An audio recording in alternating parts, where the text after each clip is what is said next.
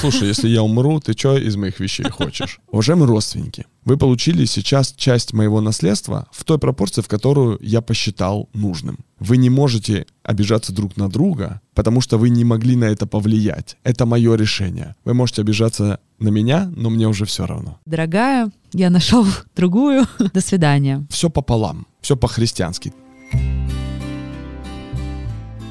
Привет! Вы слушаете подкаст «Близкие люди». Здесь мы вместе с нашими гостями пытаемся исследовать современные семейные отношения. Меня зовут Варя Веденеева. Я основатель сервиса печати семейных фотокниг «Периодика». А еще недавно вышла замуж и готовлюсь стать мамой. И у меня много вопросов о том, как устроена семья сегодня.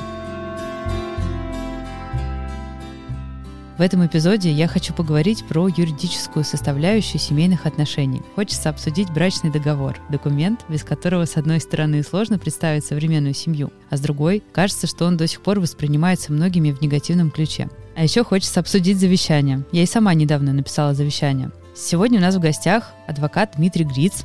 Привет, Варь. Привет. Расскажи немножко про себя. Я действительно адвокат.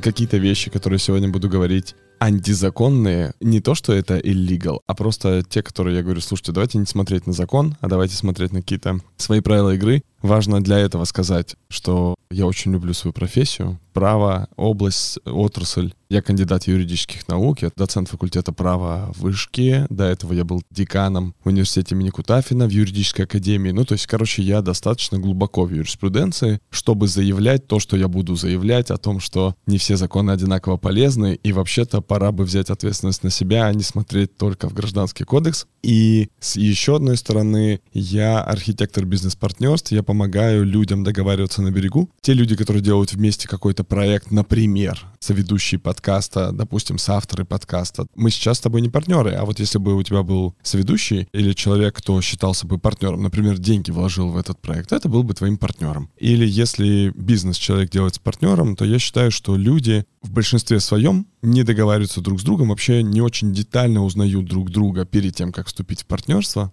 или перед тем, как поссориться, будучи уже 10 лет в партнерстве, они тоже не узнают друг друга. И они ждут вот этого момента, когда твоя нормальность и моя нормальность, они как бы не сойдутся в том, что а должны ли мы 10 лет спустя после начала бизнеса продолжать работать. Короче, я на этом специализируюсь, специализируюсь на бизнес-партнерствах. Из этого вытек наш новый проект с семейными конституциями, о котором, наверное, мы сегодня как-то упомянем. Он возник, я проводил партнерские сессии прям предпринимателям, а они вот вставали после 6 часов и говорили, вот бы мне с мужем также поговорить детально по вопросикам. Или с женой, здесь гендер не важен. И и вот так родились новые карточки про семью и семейные конституции и вот это прочее, всякие дела. Я хочу начать со своего опыта. Так повезло мне или не повезло. Мама рациональный человек, она прошла через развод, когда мне было 12 лет, и ввиду этого мама со мной сразу поговорила о том, где лежат все документы случае ее смерти, кто возьмет надо мной опеку, что мне нужно делать. Мама рассказала мне, что есть договор страхования жизни, как он функционирует.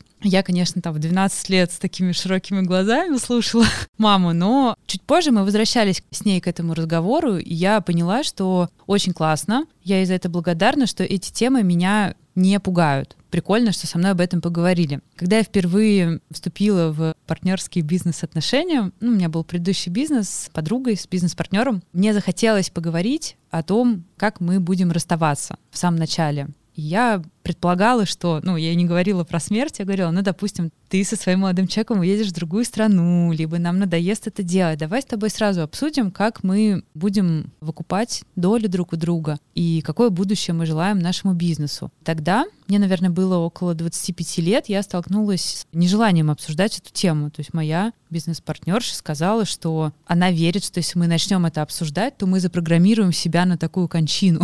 Но в итоге спустя два года мы действительно действительно разводились. Это было болезненно. И я тогда подумала, что типа, блин, все-таки очень жалко, что мы это не проговорили, я не настояла на этом. И это то, с чего я бы хотела, наверное, войти в этот диалог. Ну вот, например, один из партнеров послушает наш с тобой подкаст и инициирует эту тему со своим бизнес-партнером, либо со своим супругом по поводу завещаний, либо со своими родителями по поводу завещаний и столкнется с отрицанием, с сопротивлением. Как с этим быть? Как вообще подходить к этим разговорам, если они происходят в семьях или в отношениях впервые? Ты знаешь, твоя бизнес-партнер и подруга, она молодец в том смысле, что она очень похожа на огромное подавляющее большинство людей, и в этом нет ничего необычного. Большинство бизнес-партнеров и семей, когда я говорю, а что будет, если, не знаю, вам нужно будет расходиться, они говорят, знаешь, какой самый распространенный ответ на вопрос, как будете расходиться? Самый распространенный — цивилизованно. Второй по чистоте того, как мы встречаем их, это как будете расходиться, они так через плечо так тю-тю-тю и по столу стучат по деревянному. Такая реакция действительно есть, и я дальше обсуждаю и объясняю следующее. На самом деле, только в России 100 миллионов человек в год обсуждают, слушают негативный сценарий. И при этом это не приводит к каким-то массовым запрограммированным э, реализациям этих сценариев. Как думаешь, про что они слушают? 100 миллионов человек в год на территории России. Не знаю, про падение рубля, про дефолт, про кризис. Про эвакуационные выходы в самолете, а. про маски, которые будут нужным образом выпадать, и про то, как надувается спасательный жилет. Каждый раз при взлете мы это слушаем, и кто-то не обращает на это внимания, кто-то, кто боится летать. Я лично, я видел, как моя соседка, видно было, что она нервничала, она прибухивала, mm-hmm. она все просила принести ей игристые, ей приносили, приносили. Видно было, что она боится. Когда показывала бортпроводница, где ближайший эвакуационный выход, то я прям видел, как она, она еще не успела тогда напиться к этому моменту, и она такая, так, четыре кресла назад, и типа направо или налево. И она в этот момент говорит, фу, ну, стало полегче. Mm-hmm. Вот это очень важная иллюстрация, что на самом деле найти emergency exit и понять, как он открывается, что там тянуть, выдавливать шнур, давить на стекло, да, в mm-hmm. автобусах или еще что-то, конечно же, не приводит ни к какому запрограммированию, а наоборот, оно приводит, в случае, если такое произойдет, к максимальному количеству спасенных жизней а в данном случае в партнерских отношениях к максимально оставшимися нормальными, цивилизованными и уважительными отношениями людей. Потому что бизнес-партнерство, да и брак может закончиться, но отношения могут остаться. Мы сейчас не говорим про завещание, про это чуть позже mm-hmm. поговорим. На самом деле завещание это же тоже акт заботы человека, который пишет завещание о других людях, о своих родственниках. Я чуть позже этот тезис раскрою, но сущностно, короче, обсуждение о том, как мы будем выходить из партнерства, как мы будем разводиться, как вообще человек вот сейчас в хороших отношениях находясь считает цивилизованным разделить то или иное имущество, идеальный момент обсудить этот вопрос тогда, когда все классно. Потому что в этот момент у тебя эго не играет, ты не пытаешься тянуть одеяло, а ты пытаешься, правда, справедливо подойти к этому вопросу. Не с широкой душой сказать, да я все тебе отдам. Странно договориться об условиях, которые тебе не дают чувство справедливости. Потому что если ты о таких условиях договоришься, то, скорее всего, велика вероятность, что ты их не выполнишь, когда наступит такой момент. Нужно адекватно договориться у тебя есть юридическая фирма, в которой работает какое-то количество людей. Я не знаю, проводил ли ты статистические опросы, у кого из этих ребят есть брачный договор. Либо в их семьях, то есть, может быть, вы сделали эту игру. У нас на столе здесь лежит игра про супружеские партнерские отношения. Мы обязательно в описании к подкасту поставим на нее ссылку. И я несколько карточек вытянула и задам эти вопросы Дмитрию. Когда вы делали эту игру, какое количество твоих сотрудников и коллег, либо тех, с кем ты пересекаешься по работе, задумались о брачном договоре и взяли шаблон? Я думаю, что небольшое количество. Ну, то есть я так как математик по первому образованию, я стараюсь не разбрасываться цифрами, потому что они тоже что-то значат. Скажу я 10% или 20%. Я думаю, что это небольшой процент. Я ровно поэтому, мне кажется, года с 2017 или 2016 мы еще тогда с Тинькофф журналом снимали YouTube-сериал «Адвокач», и в нем был сюжет, что пара выходит на ринги, смотрят друг на друга, камера близко, лицо, лицо, перчатки, перчатки, и они такие как будто собираются драться, а тема называется развод или брачный договор. Они подходят друг к другу, разворачиваются спинами друг к другу, как бы опираясь друг на друга, и начинают драться с социальными шаблонами и стереотипами относительно брачного договора. И там выползают такие чудища с фразами «задумались разводиться, значит не любите друг друга», что это такая за любовь, что за современность, современность, брак по расчету, ну, короче, вот эти все стереотипы социальные, которые существуют. Проблема в том, что тезис «задумали, как будете делить имущество»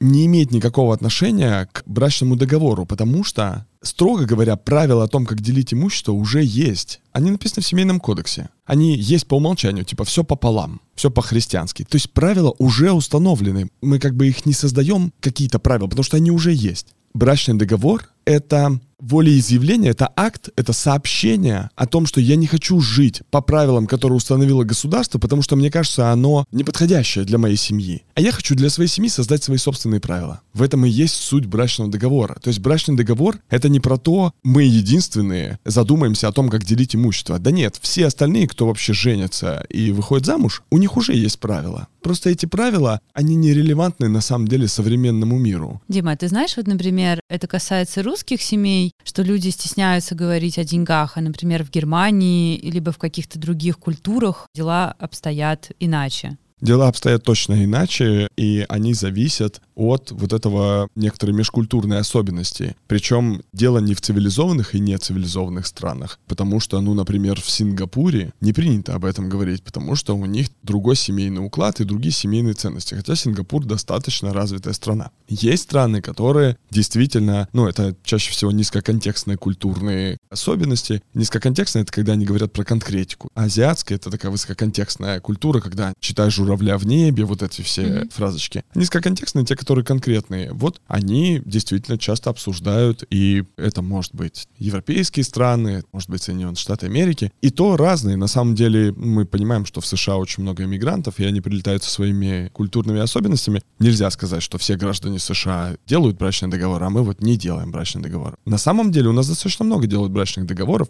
А кто выступает инициатором брачного договора? если какая-то статистика. Как я вижу ситуацию? Иногда бывает так, что оба партнера в браке, ну, например, работа требует. Работа тебе говорит, пожалуйста, запиши, ты совладелец бизнеса, у нас крупные сделки, нам крайне важно обезопасить бизнес, поэтому завещание, что в случае чего у нас не будет проблем с твоей семьей, и это не остановит бизнес, что важно. Либо наоборот, ситуация, когда есть один манимейкер в семье, а второй человек, он его саппорт, то есть это огромная моральная поддержка и так далее, но она не имеет имущественных прав.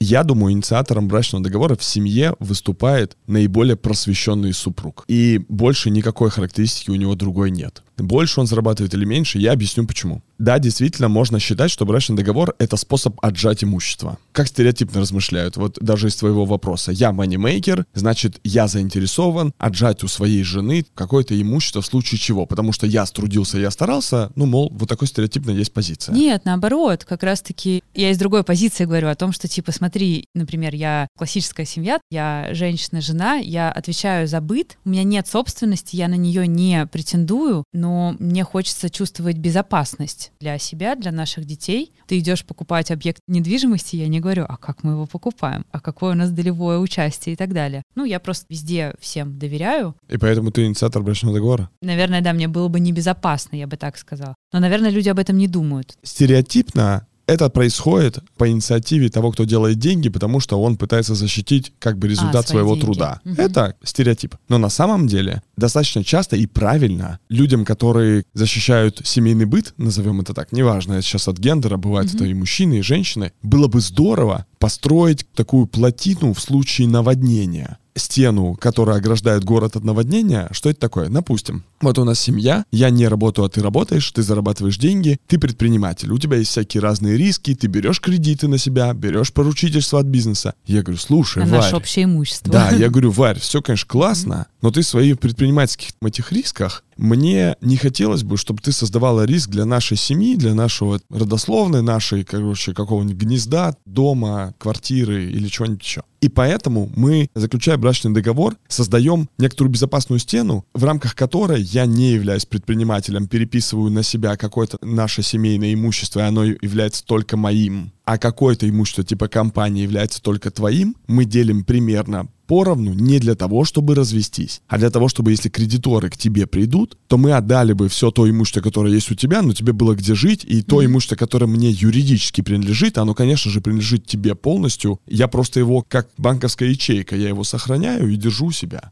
Это, кстати, важный момент, да, если многие ведут бизнес как ИП, ИП рискует своей недвижимостью, то есть это квартира, и, соответственно, если ты квартиру хотя бы в каких-то долях делишь с супругом, то я так понимаю, что на эту часть имущества даже если ты не делишь, я тебе расскажу еще больше. Представим, что я предприниматель, а ты как раз защитник дома. И вообще, я говорю, Варь, нам не нужна квартира, мы кочевники. Ты говоришь, слышь, кочевник, мне с детьми нужно где-то жить. И поэтому я предприниматель. Я вношу не только на мои деньги живем, ты там день-то работаешь вполне себе достойно. Что дальше происходит? Представим, что ты говоришь, нет, я все-таки влажу в ипотеку. Ты влазишь в ипотеку, покупаешь квартиру. Я туда какие-то деньги скидываю, но половину или там незначимую сумму. Ты покупаешь квартиру, только на себя. Мы при этом с тобой в браке. Платишь эту ипотеку исправно, я занимаюсь своим предпринимательством. Тут прилетают ко мне кредиторы по какому-то поводу. Представь себе, что наполовину квартиры, которую купила ты по твоей инициативе, и ты эту ипотеку тащишь, ну, я тоже скидываюсь, не только я получу. Но права за... собственности только на меня. Право собственности только на тебя, но это совместно нажитое имущество. Все купленное в браке является совместно нажитым имуществом по умолчанию, по тому самому семейному кодексу. И если нас устраивает вот эти тю-тю-тю правила, не дай бог, чтобы не произошло, то мы будем жить ровно по этим правилам. Это очень странные правила. Поэтому я считаю, что семья с должным образом просвещения правового должна устраивать свои правила. И они не обязательно про отжать имущество у своего супруга. Действительно, для наших слушателей очень хочется вот здесь вот сделать ремарку, что мы исходим из безопасности. Просто то, что вот то, что сейчас Дмитрий Конечно. рассказывает, я, например, про это не думала. Я думаю, что многие тоже такие, серьезно,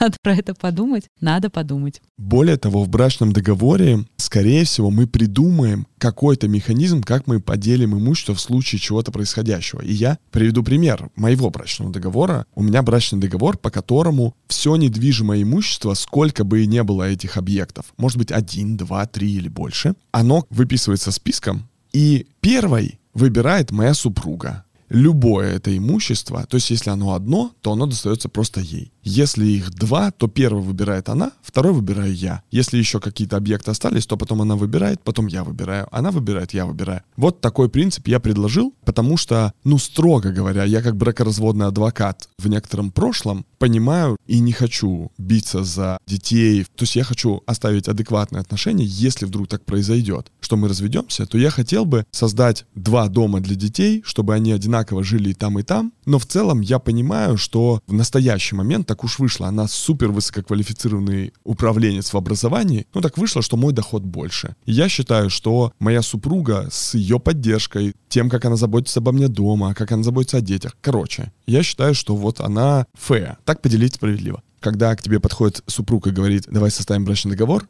это не звучит «пойдем подпишем, что все достанется мне, а не тебе». Не такой перевод. Перевод такой «давай внутри семьи придумаем какие-то правила, которые нам будут комфортны, в разных чрезвычайных обстоятельствах, в том числе смерть, в том числе, потому что смерть это, конечно, про завещание в большей степени, но брачный договор там тоже играет роль. Я вообще люблю разговаривать на такие темы с подругами, и чаще всего, то есть, может быть, 8 случаев из 10, когда девчонки не думают про это. Но бывают интересные кейсы, после которых завязывается бурная дискуссия в компании. Приведу два. Одна моя подруга покупает квартиру с мужем в ипотеку в семье кормилец, муж основной, она говорит, ты знаешь, так получается, что у меня нет даже доступа ни к какому счету, а в случае чего ипотечный взнос, он выше, чем моя зарплата прежде чем какое-то раскроется завещание и так далее, и так Это далее, полгода. мне нужно чем-то выплачивать эту ипотеку. Давай, пожалуйста, подумаем про какой-то НЗ, который будет лежать у меня, потому что вот даже когда я звоню в банк, мне говорят, а вы кто? у нее карточка, привязанная к его счету, и ее за человека немножко не считают в уважаемом банке. И она такая, дорогой, надо поговорить. Очень круто, что ей пришла эта мысль в голову, очень круто, что ее супруг с юмором на все реагирует, и они просто смоделировали эту ситуацию, обсудили какой-то НЗ, который он ей начал пополнять, организовывать, условно, на эти полгода. В случае чего Вторая ситуация следующая, типа муж кормилец, девушка, жена, супруга отвечает за семейный быт. Она очень много вкладывается в семью, то есть она такой полноценный full-time супервизор и менеджер. Если, наверное, в каких-то, как высококонтекстных культурах принято женщинам носить на себе огромное количество бриллиантов и украшений, в случае чего, то она просит деньгами, то есть она просит какие-то любые вещи переводить ей на счет в каких-то равных пропорциях. То есть она не работает, и она подняла вопрос о том, что типа в случае чего через 10 лет ты-то будешь в карьерной обойме, а я нет. А что мне делать? Даже если я пойду работать, то мне нужно будет как минимум энное количество лет вставать в струю и строить эту карьеру. Они нашли способ договориться, она его не выносила в дискуссию, в публичную. Опять же, это не на его счетах, то есть какие-то деньги переводятся на ее личный счет, чтобы она могла чувствовать себя безопасно. И это очень классная история, нетипичная тоже. Да, это очень классно. Это такой пример того, как люди могут поговорить про неудобную ситуацию. А никто даже не знает, вот этих шаблонов, их нет. Как вообще быть в такой ситуации? Я не понимаю, почему вся неюридическая общественность считает, что как только вам дать два шаблона брачного договора и завещания, то наше общество начнет делать брачные договоры и завещания. Что дадут шаблоны-то тебе? Во-первых, шаблон есть. Берешь в Яндексе, пишешь брачный договор mm-hmm. шаблон. Скорее всего, ни один сайт тебе а много покажет разных шаблонов, вполне себе шаблоны. Нет, оттолкнуться, знаешь, от каких-то бытовых ситуаций. Меня вот бытовые ситуации очень э, приводят в чувство. Любовь, морковь до гроба, ну, наступает условно 50-60 лет, дети выросли, и мужчина говорит своей 45-летней супруге, дорогая, я нашел другую, до свидания. И обратные ситуации у меня есть среди знакомых, когда люди встретились, люди поженились, и жена узнает о том, что муж содержит свою экс-супругу и алименты на нее, на взрослую, довольно как зарплату топ-менеджера, на что она справедливые комментарии говорит. А что, он, у нее там ручек, ножек нет? Ну вот, вот, она так привыкла. Новая супруга старую супругу лишает этих алиментов на ровной почве. То есть это алименты не на детей важная штука, что это ты скорее про ситуации или про кейсы, вопросы, которые нужно обсудить. И mm-hmm, это правда mm-hmm. так. Ну вот смотри, например. Я для наших слушателей, мы достали карточки. Сейчас мы взяли да. серию «Деньги и вещи». Да, «Деньги и вещи» категория парам в отношениях и супругам. И здесь вопрос. Если у нас общий бюджет, то можно ли мне давать в долг любому, кому я считаю нужным? Если какие-то ограничения по сумме или условиям, а тебе можно давать в долг любому. Твоя третья история могла быть про то, что она узнала, что он дает своим друзьям по 500 тысяч в месяц без расписок и все такое, а это, строго говоря, это ее 250 тысяч. И это могла быть такая ситуация. Это могла быть ситуация, твой первый кейс вот в этой карточке, карточка 103. Должны ли у нас быть общие деньги, которые мы откладываем на черный день и никогда не тратим? Сколько это денег ежемесячно, как мы их сохраняем, инвестируем? Вот эта карточка. Поэтому, скорее всего, это опыт родителей и каких-то товарищей, наставников, которые могут передать и сказать, не забудь обсудить эти вопросы. Mm-hmm. Это, скорее всего, какие-нибудь чек-лист вопросов для супругов, запрос в Яндексе или еще что-то. Это могут быть какие-то вопросы из карточек. Это просто какой-то набор ситуаций. Вот они послушают подкасте. Здесь много разных мы ситуаций будем обсуждать. Получается, что у нас культурно от наших родителей, скорее всего, мы не унаследовали подобных ситуаций. Ну, там, вероятно, свадьбой. Всего, да. Возможно, потому что у родителей не было собственного имущества, не было собственности, да, да. в принципе. У меня, кстати, были кейсы, то есть мы сейчас плавно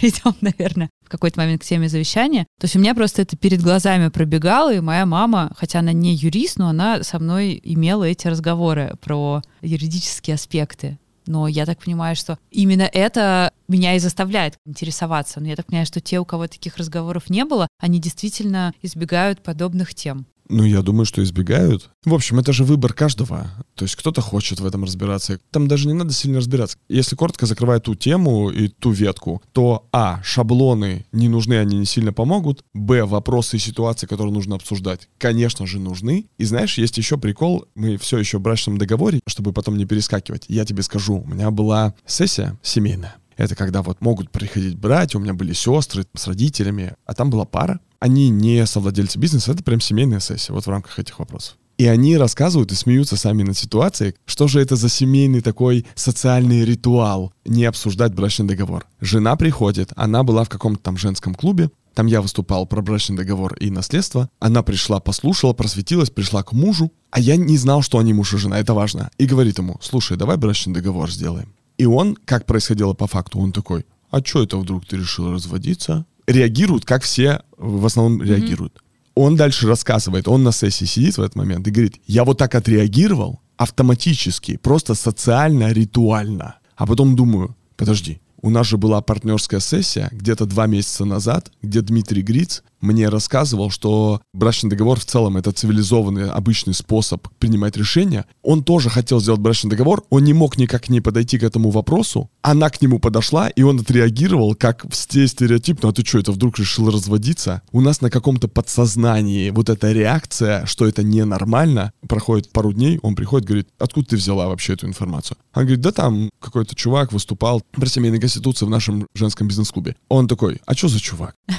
Она говорит, ну, я там не помню, находит афишу, говорит, Дмитрий Гриц. Он говорит, прикол, что типа, и он рассказывает дальше эту историю. Они звонят мне и говорят, Дмитрий, так случилось, что мы оба узнали про вас через работу, поэтому давайте-ка проведем семейную сессию. Long story short в том, что реакция на «а что это вдруг ты заговорил про брачный договор или про завещание?» автоматически, даже если у тебя в голове сидит, просто ему его партнер на партнерской сессии сказал «сделай-ка брачный договор, мне это важно, чтобы ты сделал брачный договор». И он такой, да как я жене скажу, как, чего? Ну, он растерялся. У него даже задача была сделать брачный договор, но когда она пришла, предложила ему сделать брачный договор, он отреагировал, как мы стереотипно реагируем. Потому что наш левополушарный интерпретатор в голове, он такой, чик-чик-чик-чик-чик, а что это вдруг, а что это? А, все складывается, мозаика сложилась. Она собирается уйти, или он, у него три семьи в Харькове, в Мурманске и во Владивостоке. Похоже, что нам нужно ловить эту реакцию, и понимать, что, может быть, сейчас разговор вообще не про тебя, а про него, про безопасность этого твоего супруга, который хочет это сделать, и про какую-то осознанность правил внутри вашей семьи.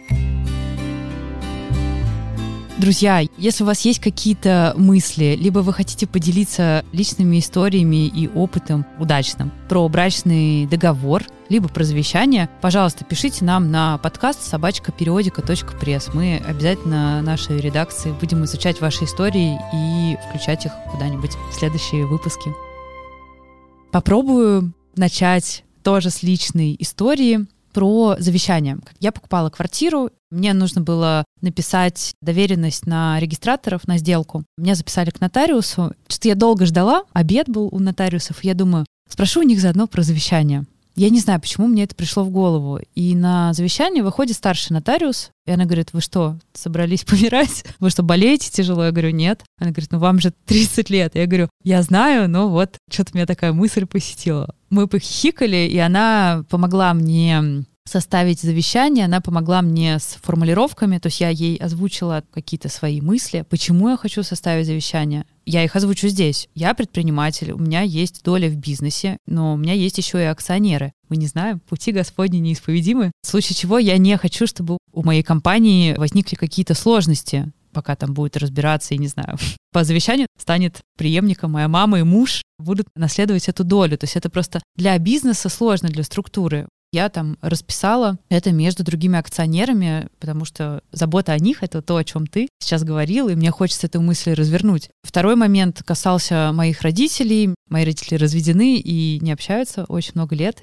Я как представила, что они встретятся в суде на разбирательстве, то есть там они будут раздавлены горем, и им еще придется друг с другом встречаться. Какой это стресс для взрослых людей встретиться при таких обстоятельствах. Я их обоих ценю и уважаю. Если я могу что-то сделать, чтобы сгладить и без того неприятный момент собственной кончины, я подумала, что прикольно это отобразить. Нотариус старший помогла мне найти еще какую-то адекватную формулировку, как это должно звучать, чтобы это еще не обидно было, как я вижу распределение, например, своего движимого и недвижимого имущества между всеми участниками. Так, чтобы это не выглядело, что вот этому все, а вот этому ничего. То есть мы нашли способ, и это было очень прикольно. Я писала про это в своей социальной сети, там было очень много комментариев, все они про то, что «Ого, вы написали завещание, мне страшно от этих мыслей». Мой личный опыт, он э, касается бабушек и дедушек. Мой прадедушка второй раз женился и ничего не оставил, получается, своей семье,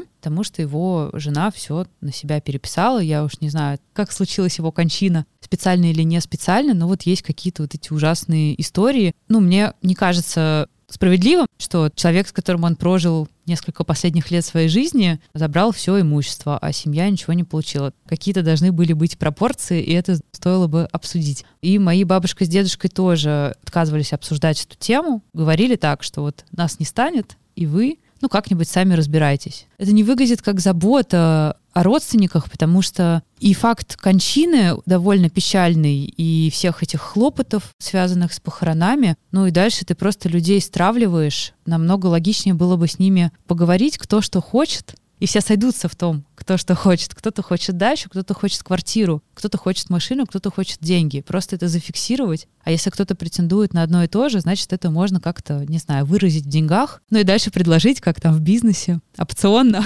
на выкуп. Мне хочется здесь послушать, каким образом, если про брачные договоры люди могут приходить туда, исходя из э, бизнес-клубов. То есть очень интересно, что и мужчина, я так понимаю, что он к тебе пришел на партнерскую сессию по бизнесу. Просто не совладельцы, но у ага. них два разных своих бизнеса. Очень круто, что в бизнес-среде это начинает обсуждать, это становится нормой, эта тема не табуирована. То тема завещания связана со смертью, и это табуированная тема, это очень сложная тема. Как к ней подходить, особенно вот молодым людям? По моему опыту я провел там больше 200 партнерских сессий. На самом деле сценарий смерти одного из партнеров обсуждается намного легче, чем сценарий, что мы будем делить бизнес. Реально он намного легче обсуждается, потому что, ну, типа, умер и умер. Что теперь? Это настолько нереалистичная гипотеза, на самом деле ее легко обсуждают люди. Понятное дело, что она намного более мрачная и фатальная, чем развод. Но в реальности завещание в семье тоже обсуждают проще, чем брачный договор. Потому что брачный договор — это развод, это дальше чик-чик-чик вокруг. Ведь у нас в обществе нельзя разводиться просто потому, что, ну, два человека несчастливы. Никто никому не изменяет, но просто два человека поняли, что они несчастливы, и они хотят развестись. Нет. У нас же развод всегда сопряжен с любовниками, любовницами, всякими подковерными, грязью и всей остальной историей, хотя это не так по факту. Поэтому завещание обсуждается сильно проще, с моей точки зрения, ну и по моему опыту в целом, зачем его ты все сказала по делу, я вот только про заботу, про вторую причину, потому что я считаю, что большинство не общающихся друг с другом родственников — это результат неподеленного наследства. Что говорит закон? Закон говорит, все, кто в одной очереди, ну, например, первая очередь, вот я на себе покажу, не на тебе. Первая очередь у меня — это мама, это моя жена, и это двое моих детей. Так как двое детей еще не совершеннолетние, если я вдруг сегодня умру, то три четвертых всего имущества, которое мне принадлежит, достанется моей жене, одна четвертая достанется моей маме. Они невероятно ладят. Ну, то есть они общаются лучше, чем я с мамой и с женой, а они вот правда классно общаются без перекосов, что произойдет, если вдруг я умру? Допустим, у меня есть какой-нибудь автомобиль, который, допустим, стоит миллион рублей. Мы не знаем, сколько точно сейчас стоит автомобиль. Куда-нибудь зайдешь на сайт, там разные могут быть цены. Допустим, мама моя говорит, да нет, конечно, мне не нужно, это ваш семейный автомобиль, возьмите себе. У моей супруги два варианта. Первое, выплатить ей компенсацию за ее одну четвертую долю. Второе, это забрать этот автомобиль, потому что, ну, вся семья на нем ездила. Допустим, он у нас один. Второй вариант. Моя мама может подумать, М, жалко, мне даже ничего не, Не заплатили за эти деньги. Первый вариант. 250 тысяч взять в момент, когда у тебя кормилец умер, ведь ей не дали миллион на руки. У нее автомобиль как был, так и есть. Она возит грудного ребенка и парня 8 лет в школу и в сад или куда-нибудь, неважно, к врачу. И поэтому 250 тысяч так с куста просто неоткуда им взяться. И дальше начинается какая-то интересная история. Когда кто-то вымышленный, не из твоих бабушек и дедушек, говорит, вот я помру, а там разберетесь, с моей точки зрения, это верх эгоизма. Это когда, блин, я ничего не буду решать. Типа мне уже будет все равно. Именно так. Самая большая проблема в отсутствии брачного договора и в отсутствии завещания в том, что отдают имущество, не деляя на самом деле. То есть они говорят, вот тебе машина, по одной четвертой владеют четыре наследника. Как они будут потом друг с другом договариваться, кто будет в стрессе находиться, кто как это будет проживать, вообще понятия не имею. Это все очень Кому плохо. это нужно, кому это не нужно. Именно так. И поэтому я в своем завещании, у меня есть завещание, я его составил, ну, много лет назад. А ты переписываешь его? Ну, пока нет, потому что пока мое мировоззрение не изменилось. Оно делит определенным образом неравным это имущество, какие-то компании, которые мне принадлежат, какие-то движимое или недвижимое имущество, а внизу написано, и душеприказчик должен будет это прочесть. Уважаемые родственники, вы получили сейчас часть моего наследства в той пропорции, в которую я посчитал нужным. Вы не можете обижаться друг на друга, потому что вы не могли на это повлиять. Это мое решение. Вы можете обижаться на меня, но мне уже все равно. Там будет вот такая фраза, и это правда мой посыл. Я никому не рассказывал о том, каким именно образом я поделил свое имущество. Это мое решение. И честно сказать, я хочу отнестись к твоей фразе, что должно быть что-то справедливое, какая-то пропорция бывшей семье, пропорция новой семье. А мне так не кажется. Мне кажется, что каждый вправе выбирать, кому он хочет или может отдать часть того, что ему принадлежит. В этом и есть свобода воли. Мне кажется, да, я с этим согласна, если это обосновано. То есть если ты говоришь, такова моя воля, а если, например, у тебя не было никакой воли, и это просто было кем-то присвоено, то, мне кажется, родственники могут это интерпретировать как «он нас не любил». Ну, например, как так? Смотри, вывод, который делают какие-то гипотетические родственники, это их вывод. Это им с ним жить, не мне. В целом, я не могу на них повлиять, они взрослые люди. И могут ли кто-то обидеться на что-то? Могут, но это не моя проблема. Это проблема тех людей, которые решили на это обидеться. Могут ли родственники посчитать, что что-то несправедливо? Это их право. Если это обосновано, мой как раз тезис, что я не должен никому ничего обосновывать, деля то имущество, которое мне по-настоящему принадлежит. Ну а как понять, что ты находишься в твердом уме? А мы все не в матрице. Никак. Вот тебе красная таблетка. Пустись mm-hmm. в игру. Никак не понять. Та фраза, которую ты говоришь, которую должен зачитать душеприказчика. Мне как раз это очень нравится, что там есть эта фраза и это волеизъявление. Друзья, я поступила так, как я считал на момент написания этого завещания правильным, исходя из там своей логики. У меня есть вопрос, как ты хотел бы, чтобы твои похороны были. Я считаю, что это прикольный вопрос. И при этом, если что, я не какой-то такой, знаешь, фанатик-фаталист, типа про всякая штука. Нет, я обожаю жизнь, мне все очень нравится. Я не люблю экстрим, не езжу на мотоцикле, ничего такого. И, надеюсь, проживу очень долго и счастливо вместе со своей женой Дашей. Мне нравится этот вопрос, потому что из него много чего можно узнать. И я, например, сказал, что я хочу, чтобы мои похороны были с кальянами и с какой-нибудь танцевальной музыкой Максом Коржом и прочим, чтобы вы знали, что те, кто пришли на этот праздник, они же живы, чтобы они радовались тому, что они живы, и зарегистрировали этот день как счастливый, потому что они живы в этот момент. Это мой посыл. Кто-то говорит, я хочу, чтобы у меня не было похорон, но хочу, чтобы меня кремировали. Ну окей. У меня по этому поводу нет позиции. Я, не я знаю. бы хотела, чтобы мои вещи, я люблю очень красивые вещи, сумочки, коллекционирую украшения. Я бы очень хотела, чтобы был какой-то классный вечеринка-аукцион, где какая-нибудь Кайф. моя подруженца раздаст все эти вещички. Не раздаст, моим... а распродаст. Ну, другим подруженцам. То есть это же будут как бы Может, вещи на память, это очень здорово. Ну, либо на благотворительность, но я к тому, что чтобы какая-то частичка меня осталась с моими близкими людьми. Это вот очень прикольно. кайф, круто. Мне нужно дописать как раз то, что душеприказчику вот эту часть. Я боюсь, я здесь не очень разбираюсь, но я знаю, что есть основная часть завещания, а есть какой-то конверт, который вкладывают в завещание для душеприказчика. Это какой-то человек, которого ты назначаешь, который да? распоряжается барахлом. Ну, не то, чтобы барахлом. Он просто контролирует, чтобы никто ни в кого ага. под не пострелял. То есть ага. я вот являюсь душеприказчиком, наверное, у десятка разных людей. Там такое барахло, которого меня самого могут закопать. И моя задача с нейтральной позиции подходить. То есть я знаю волю на самом деле этого человека, ну, они мне доверяют, а я доверие оправдываю, прослежу, что вот как он захотел, так и будет. Да, душеприказчик — это какой-то близкий твой человек, которому ты доверяешь. Как ты думаешь, с чего можно было бы начать? То есть если, например, брачный договор, для этого требуется как минимум два человека, два согласия и да. их готовности, возможно, несколько итераций, разные бизнес-клубы, то завещание — это очень индивидуальная вещь. То есть каждый отвечает из нас сам для себя. Большинство людей думают, что им рано думать о завещании, потому что у них нет никакого имущества. Я еще ничего не купил. Просто эти мысли у них не рождаются. Я сама пришла в завещание тогда, когда у меня появилась квартира. Стоит ли думать об этом, пока у тебя нет еще имущества, поговорить с родителями по поводу их завещания, просто узнать, встретиться с друзьями вечерком и просто обсудить тему встречи, обсуждаем наше потенциальное завещание. Как подступиться к этой теме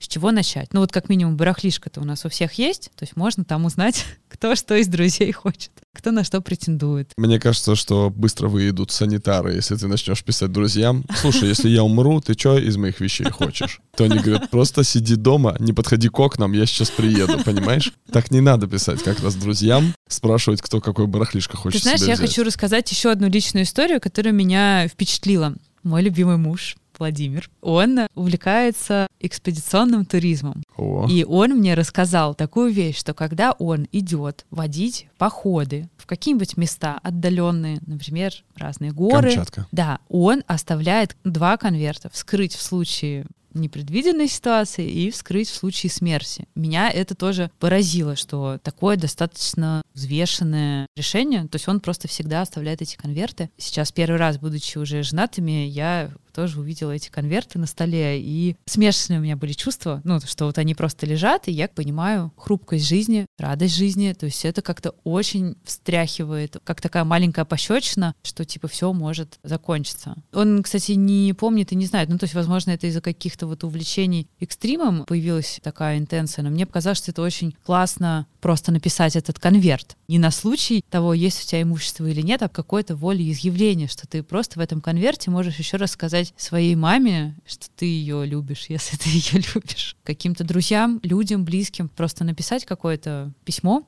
важное. Это то, с чем они останутся, мне кажется. Это очень важно, и практически никто этого не делает. Я бы чуть-чуть нотку романтизма убрал. И здесь все-таки ты говоришь про два разных письма. Первое письмо о том, что ты кого-то любишь, кого-то благодаришь и кому-то признателен. А второе письмо — это то, что обычно пишут в конвертах альпинисты или люди осознанные. У меня, например, есть такое письмо. Это Пароли, пароли, пин-коды, какие-то обязательства, которые Да, да, да, чтобы ты долги. никого не подвел. долги, которые мне должны, долги, которые я должен. У меня просто вторых нет, но Мгм. они могут, да, действительно возникнуть. Но долги, кто мне должен, абсолютно точно, они должны быть записаны с номерами телефонов, какие-то контакты, какие-то заначки, где-то что-то я не от жены прячу, а я просто диверсифицирую риски. Счетчики не забудь передать 15 числа. Да, счетчики передать, воду отключить. Ну, короче, какой-то вот необходимый минимум, это просто информация, которая поможет этому человеку, человеку, которого ты любишь и о котором ты хочешь позаботиться, как-то пережить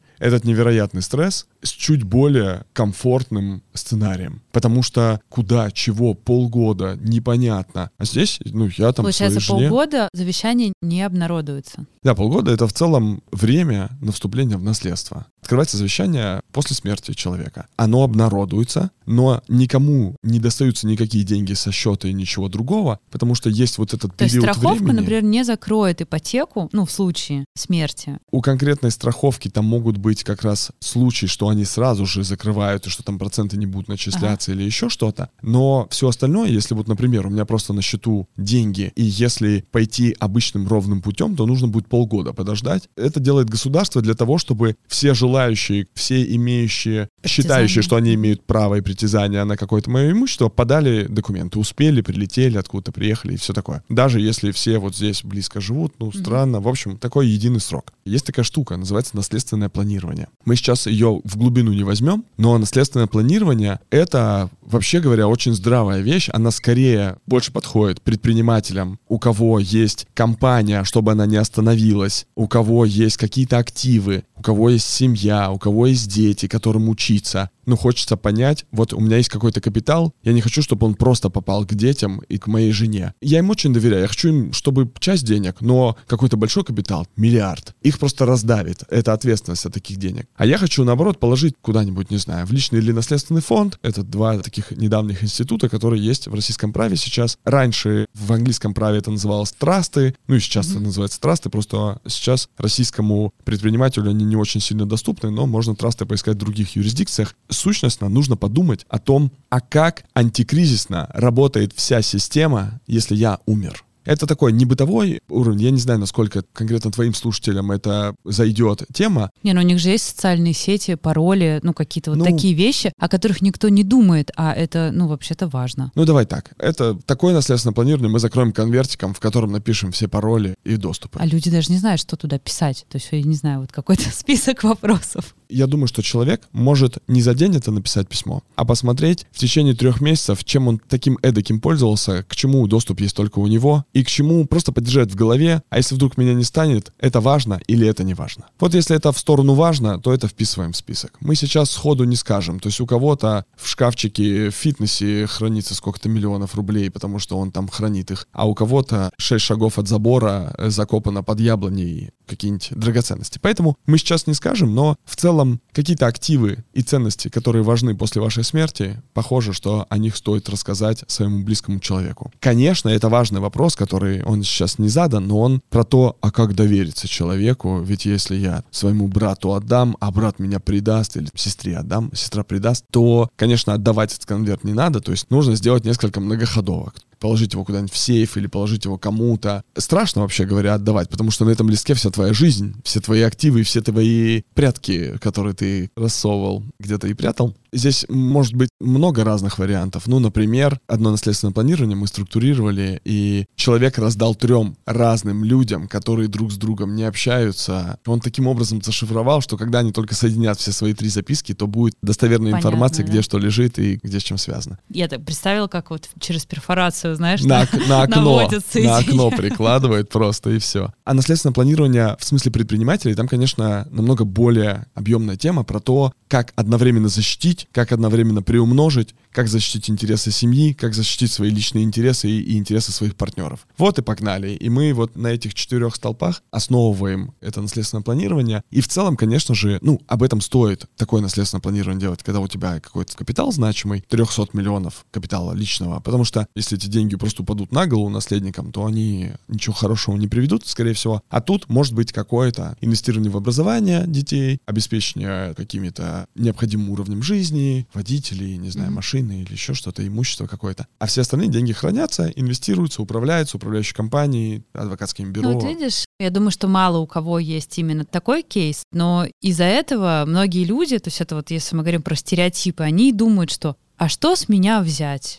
Не буду даже об этом думать. А очень хочется сказать, что, блин, прикольно об этом подумать, даже если у вас нет какого-то огромного капитала, у вас что-то есть. Начните, вот как ты говоришь, три месяца, потихонечку хотя бы следить за тем, да. что важно, что не важно в вашей жизни. О чем ты, да, вспоминаешь, просто какая-то есть у тебя точка приложения фокуса внимания. Да, и об этом точно стоит задуматься, и написать об этом в письме тоже стоит близкому человеку, если вдруг что-то случится. Мы это вскользь коснулись. Я правда хочу сказать, что вот мы как будто бы все про смерть и про всякие такие негативные сценарии, но я правда считаю, что подумав об этом, ты намного больше начинаешь ценить жизнь.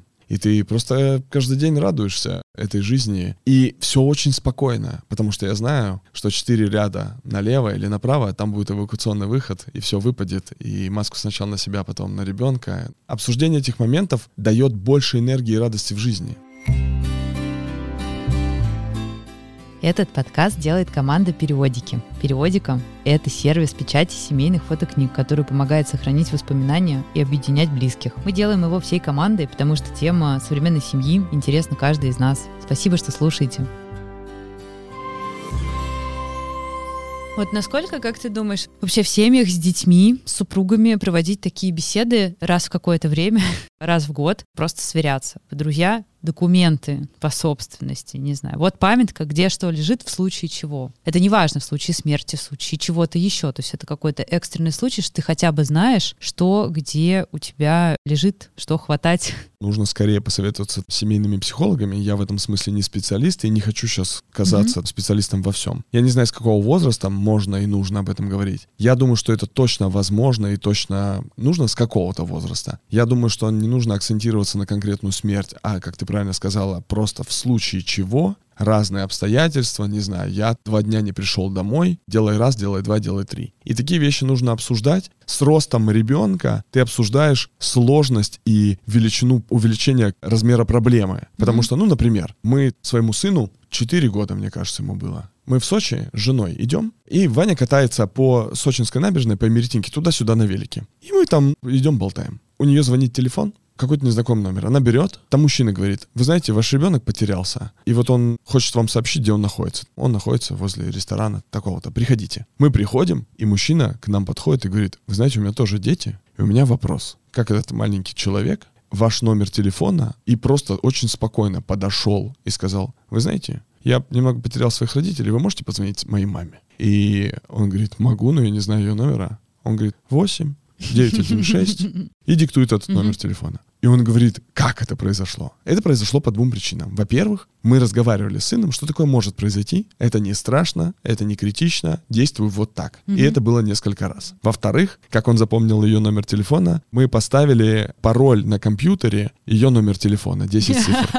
И он, так как хотел играть, пока мы спим, он достаточно быстро выучил ага. этот номер, и он вообще его до сих пор знает, и все круто. И поэтому разговаривать с детьми об экстренных ситуациях нужно и можно. Стоит ли сказать, если я завтра умру, вот живи вот так? Я, например, со своим восьмилетним сыном пока не готов, и я думаю, что это его достаточно сильно травмирует. Это большое эмоциональное у него uh-huh. будет переживание. Но с какого-то возраста точно да. И это может быть не только про смерть, а про разные ситуации. Мне кажется, не, не все взрослые друг с другом говорят, как действовать во внештатной ситуации. Придет время, они послушают, посмотрят и чуть-чуть станут взрослее. В хорошем смысле этого слова. Ну, на самом деле, я тоже могу признаться, что вот ты сейчас сказала, это хорошая мысль про то, что если пожар, например, то было бы неплохо сложить куда-нибудь паспорта и сказать, вот это, вот это, вот это, хватай, первым выносим. И просто договориться об этом, где это лежит. Наверное, года четыре назад, я помню, мы с Дашей о таком говорили. Я в рюкзачке хранил деньги. И я говорю, Даш, хватаешь ребенка, хватаешь вот этот рюкзак, mm-hmm. все остальное не нужно. Паспорта ты можешь купить потом. Ничего страшного не будет. Вот это выхватывай. Но мы давно об этом не общались, наверное, стоит поговорить. То есть mm-hmm. это просто замыливается, конечно, рутина. Просто я об этом не задумываюсь, конечно.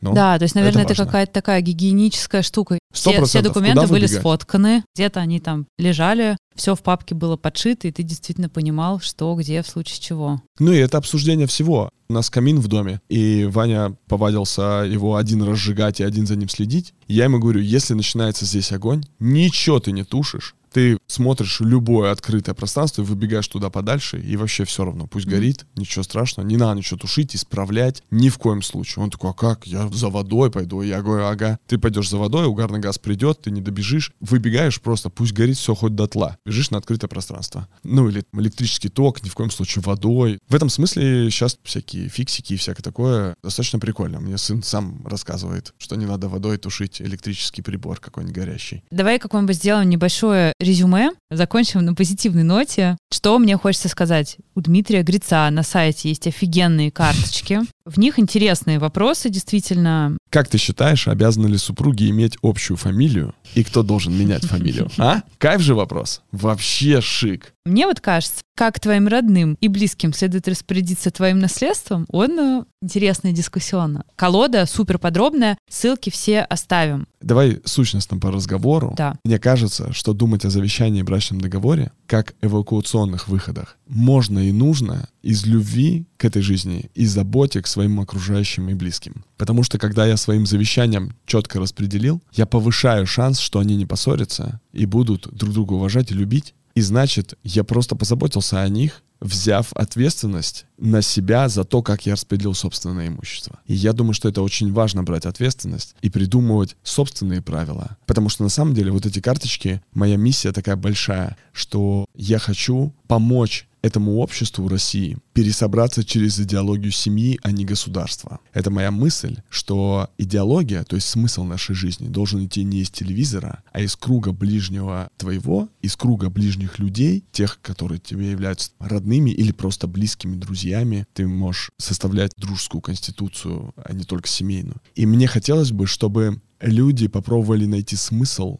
в своих близких отношениях и в любви, а не в чьих-то амбициях, которые не всегда сонаправлены жизни. Поэтому вся эта штука и создана. Хочется, чтобы у людей был инструмент. Люди, правда, не знают, как разговаривать друг с другом. Я сам не знал. Я создал этот инструмент, чтобы поговорить с мамой, женой, с братом. И это просто инструмент, который говорит, слушай, это не я придумал этот вопрос, это просто какой-то чувак в карточке написал, но вот мне интересно, а допустим ли развод супругов для тебя и при каких обстоятельствах сохранять брак не имеет смысла. Вот я хочу про тебя узнать в этом побольше. Mm-hmm. Думать о всяких неприятных ситуациях нужно из любви и заботы. И тогда точно это созидательно и конструктивно. Огромное тебе спасибо за резюме. Я хочу присоединиться к твоим словам и сказать, что для меня идеология семьи, идеология близости тоже крайне важна. И мы начинали делать проект с фотокниг, это просто типа for fun, печатать фотографии, но Я поняла, общаясь там с нашими клиентами, делая этот продукт восьмой год, я поняла, что совместные воспоминания, совместные счастливые моменты — это намного большая общность, которая объединяет людей, и нам крайне важно напоминать себе о том, что для нас важно, с кем мы вместе живем, потому что